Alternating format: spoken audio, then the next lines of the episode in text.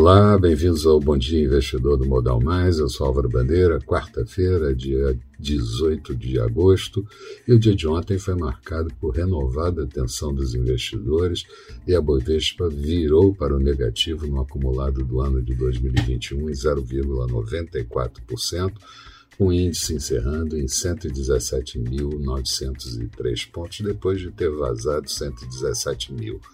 Dólar registrou leve queda de 0,18, moeda americana fechando a R$ 5,27 e bolsas dos Estados Unidos também em queda. No exterior, você já sabe, Covid-19, variante Delta, desaceleração de indicadores de conjuntura nos Estados Unidos e possibilidade de retirada de estímulos mais cedo deram o tom de prudência dos investidores. Aqui, crise política e na economia marcaram, junto com a preocupação da votação da reforma do imposto de renda, que acabou sendo mais uma vez adiada. Hoje, bolsas da Ásia registraram boas altas, Xangai com valorização de 1,11%, Europa começando em alta, mas já passando para o campo negativo, e futuros americanos também em queda. Aqui, a Bovespa, a Bovespa conseguiu retomar o patamar dos 117 mil pontos no final do pregão e o próximo suporte, numa possibilidade de queda, está em 115 mil pontos. Investidores e gestores aguardam a divulgação da ata do Fed, que sai às 15 horas de Brasília, em um dia de agenda fraca para tomar as suas decisões de investimento, enquanto o petróleo mostra alguma recuperação no mercado internacional depois de quatro sessões seguidas de queda.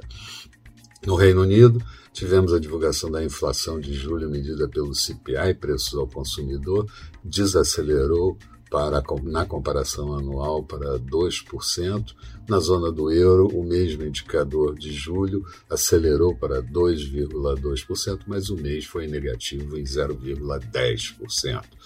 O presidente Biden conversou com Boris Johnson do Reino Unido, que já tinha, por sua vez, conversado com Angela Merkel sobre Afeganistão, e ambos concordaram que deve ser convocada uma reunião do G7, as sete maiores economias. Já o Talibã prometeu moderação, mas a fuga de afegãs continua em massa no país. Aqui, a reforma do imposto de renda, como eu disse, foi adiada, com concordância do governo, inclusive, e fiscalistas do governo dizem que, por conta das concessões já feitas, a reforma não se paga. E o Senado tende a derrubar ou mudar muito a reforma do imposto de renda.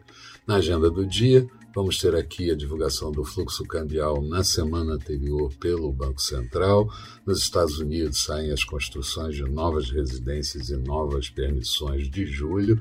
O Departamento de Energia americano divulga os estoques de petróleo e derivados na semana anterior e a ata do Fed às 15 horas. Expectativa para o dia: Bovespa pode tentar alguma recuperação depois das fortes quedas, dólar segue pressionado e juros também. Falando de mercados, Bolsa de Londres agora há pouco tinha queda de 0,40%, Bolsa de Paris caía 0,37% e Frankfurt com queda de 0,11%. Petróleo WTI negociado em Nova York, barril cotado a 67 dólares e 2 centavos, uma alta de 0,65%. Euro em leve alta em relação ao dólar a 1,172 da moeda americana. Notes americanos títulos de 10 anos com taxa de juros em alta para 1,27% e futuros do mercado americano, Dow Jones em queda de 0,21% e Nasdaq agora com leve alta de 0,07%. Eram essas as considerações que eu gostaria de fazer. Um bom dia a todos, bons negócios. Eu espero vocês no final da tarde com uma boa noite investidor. Até lá então.